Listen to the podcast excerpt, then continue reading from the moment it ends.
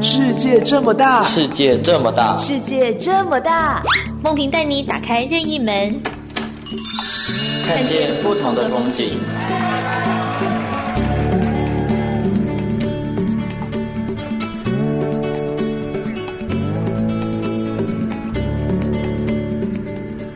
众朋友您好，欢迎收听今天的《世界这么大》，我是梦萍，我是慧敏。哎，慧敏，你有没有觉得啊，在疫情之下，其实我们的生活改变了很多。很多人的生活形态都不一样了，没错，像是有时候分流上班，嗯、然后有时候你出去的频度也减少了。嗯嗯，对，真的，因为就想说疫情这么严重的话，还是不要太常出去，会对大家都会比较好一点。对，那你有没有想过，如果说是有一些本来就有状况的朋友，嗯、像是失智症的朋友，嗯，他们的生活会变得怎么样？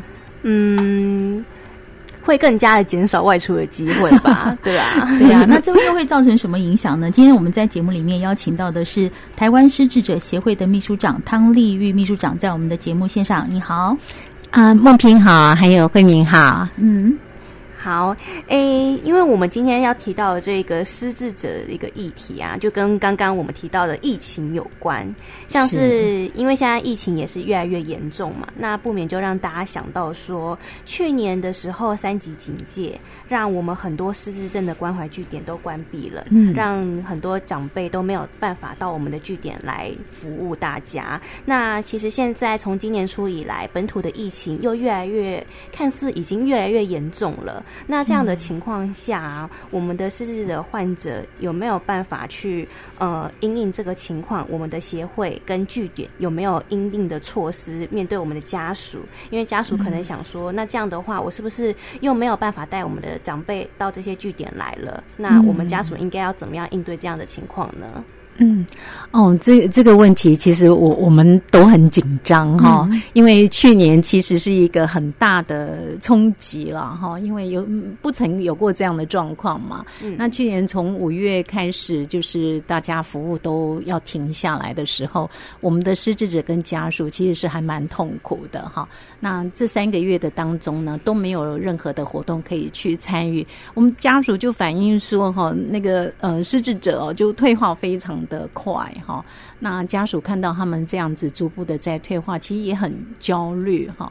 那我们也尝试着说用一些线上的活动，嗯，来帮助他们哈。那呃，有一些失智者，他呃在家属的协助之下呢，诶，他可以参与这个线上的活动啊，就会很开心哈。那这这样的状况的就蛮好的，但是也有一些的失智者，他其实对线上活动他没感觉，他觉得诶，跟我没有什么相关，因为那是电脑。好像我没有办法去跟人接触，对，对没错。而且秘书长刚刚讲的这个服务的意思是说，其实，在没有三级警戒之前，这些失智患者他们可以到外面，例如说我们有一个失智咖啡厅，嗯，他们可以去那边服务人群，那就是有一个实际的人跟人之间的接触跟连接。没错，嗯，其实这一次的疫情哈，我们验证了一个很重要的概念哈，等于证实一件事情，呃，人际互动、社会的接触。参与活动对我们的失智者实在是超级的重要。我觉得这个疫情也给我们一些反向的思考，就是说，其实以前没有这个大家关在家里的时间的时候，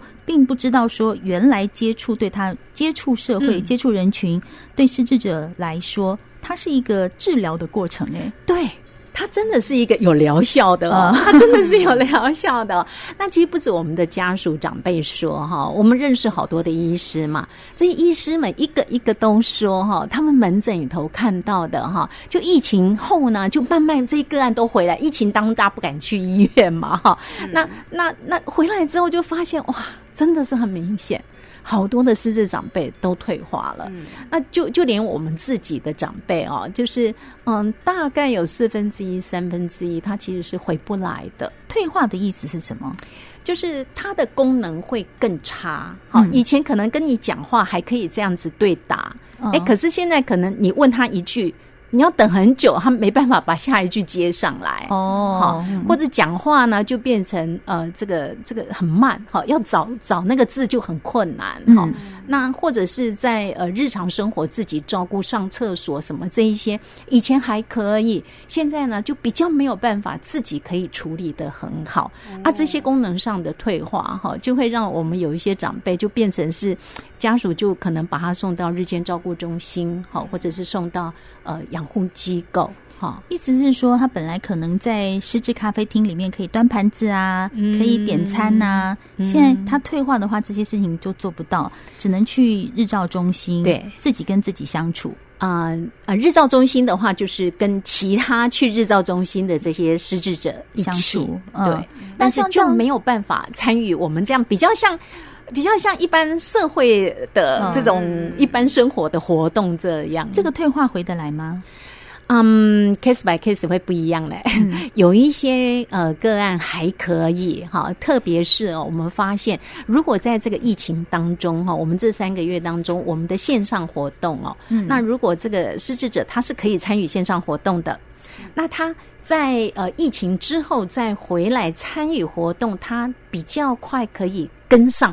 啊，慢慢回来的比较快，恢复的比较快。嗯、那如果是在疫情当中，他其实也就没办法参与这些线上的活动哦。嗯嗯，他其实疫情后哦要跟上来的哈就比较困难，嗯，他要花更多的时间才有办法。嗯、那这样的话，我们可以跟大家提到说，呃，其实现在失智症，其实大部分的人还是有一点点没有办法去判别说。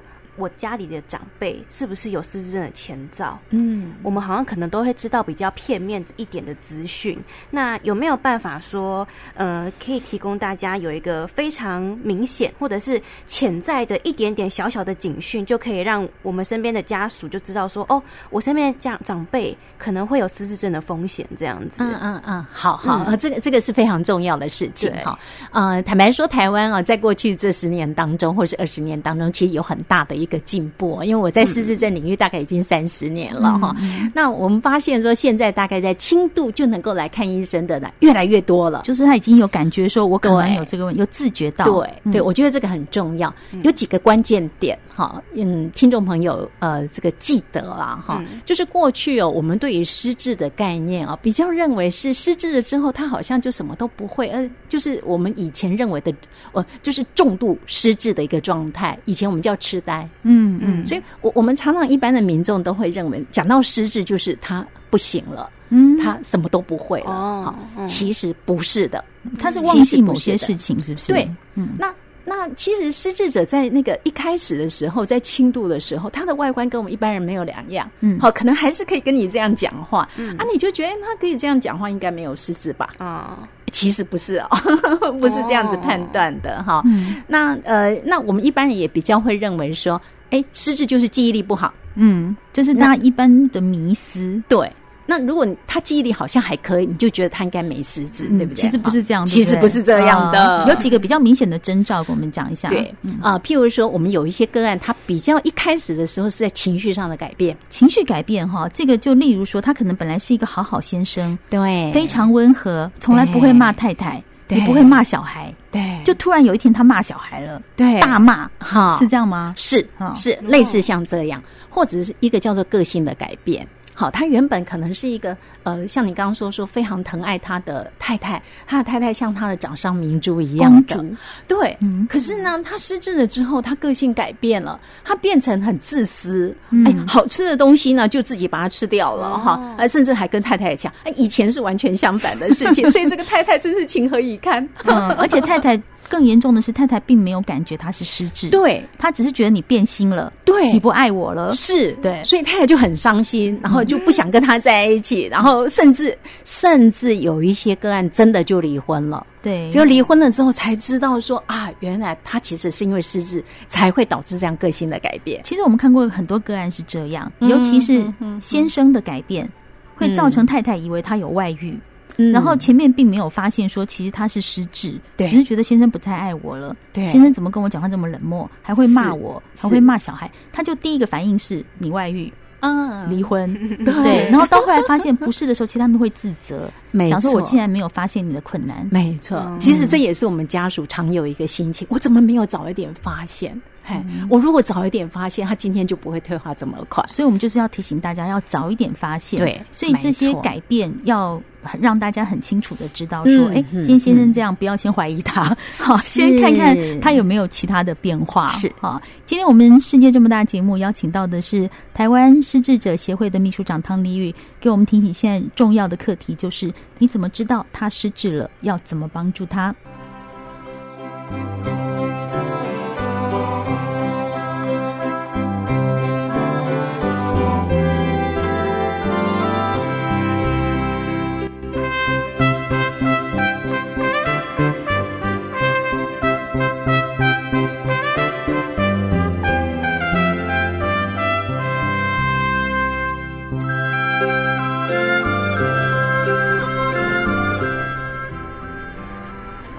那刚刚秘书长讲到说，除了这个情绪的改变、个性上的改变之外，那有没有在比较可能没有那么明显外露出来的一些警讯啊？像是刚刚有提到说记忆力衰退，或者是他是不是做什么决定会让家人比较难以发现到说他可能有失智症的前兆呢？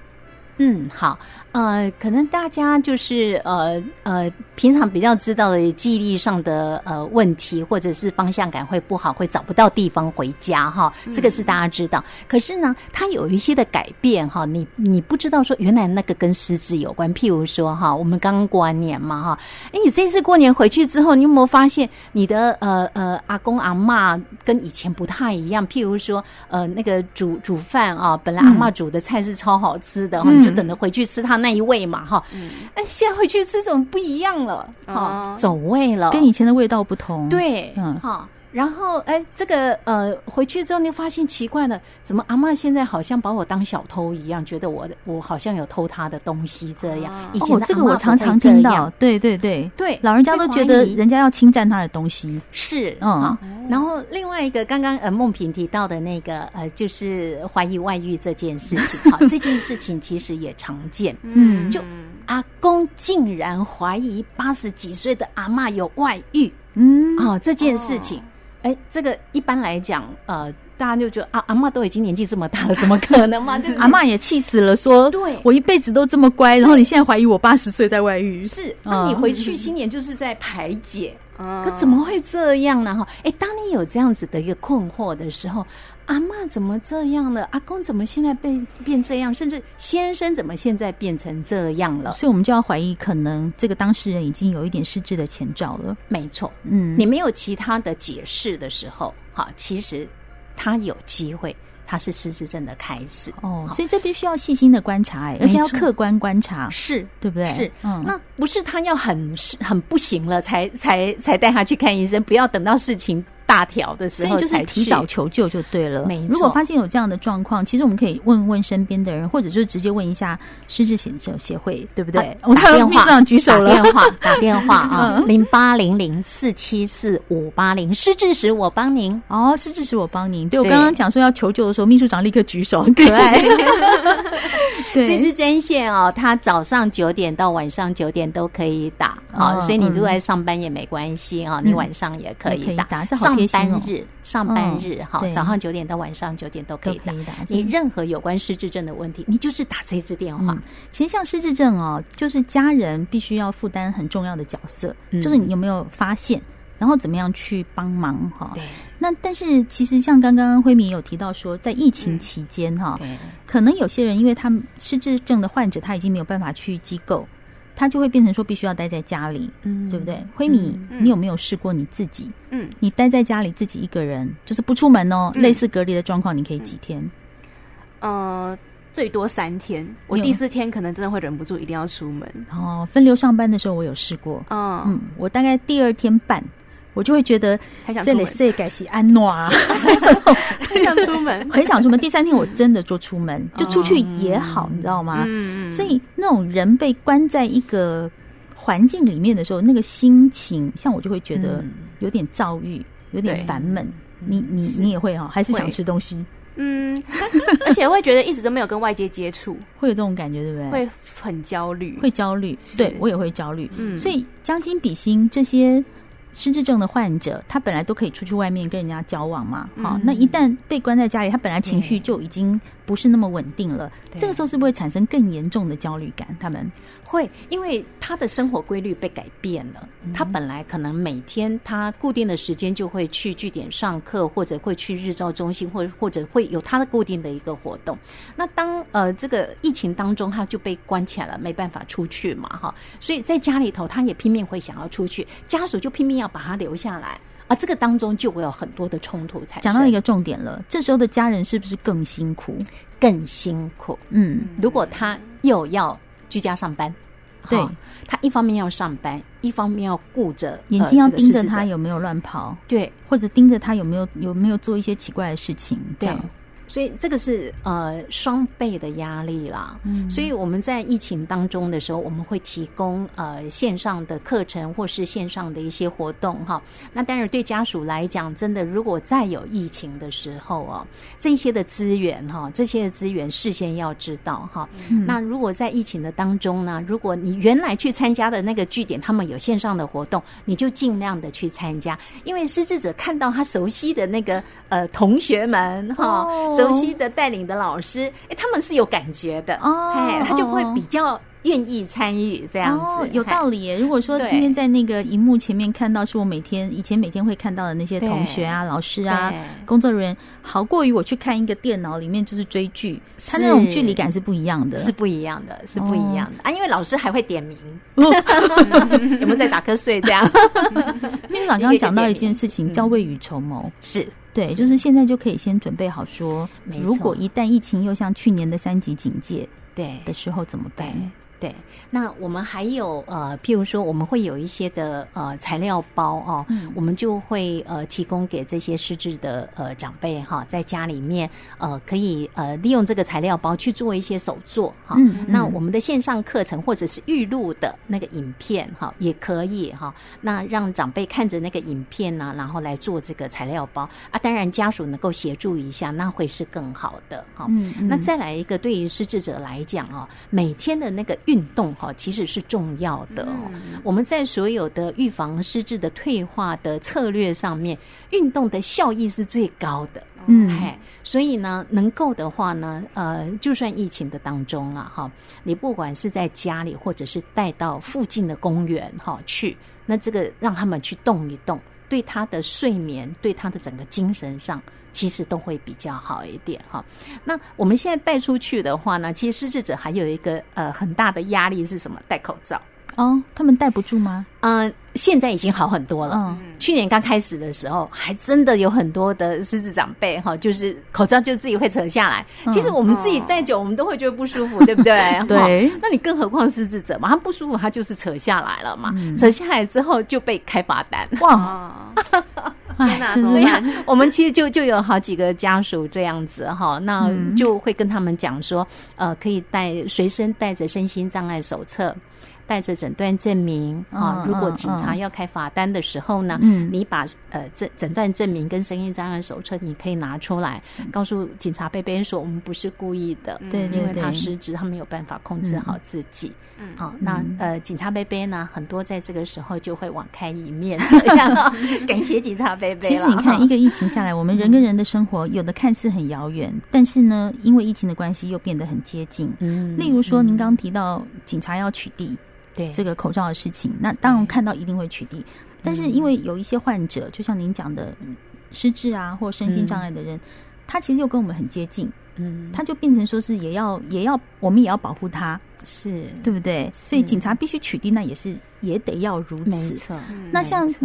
这个长照中心提供的一个功能就变得很重要，嗯，就是让这些人可以到长照中心去，嗯、或者是到机构去工作，就变得很重要。但是我们知道疫情的关系，现在目前好像年后要休息两周，是不是？哦，对，嗯嗯，其实这一次坦白说哈，这一回合的疫情哈，已经比上回合真的是好太多了。对，好，没有马上就把所有的活动通通停下来。嗯，所以呃，在过年前呢，我们活动都持续在进行的哈。嗯嗯。但是因为知道过年这个期间哈，南北的这个呃人的交流太多了哈，所以我们真的很担心年后还会再有一波出来。嗯，所以我们事先就预告了哈，就是在年后呢这两个礼拜我们会暂时休息好。哦，那这两个礼拜的安全呃这个呃观应该怎么讲观察期哈，嗯嗯，过了之后我们就会重新再开，就是一有一个缓冲啦，避免说大家南来北往的。我今天住台北，然后我去高雄找朋友玩，但是如果我我被感染，我也不知道。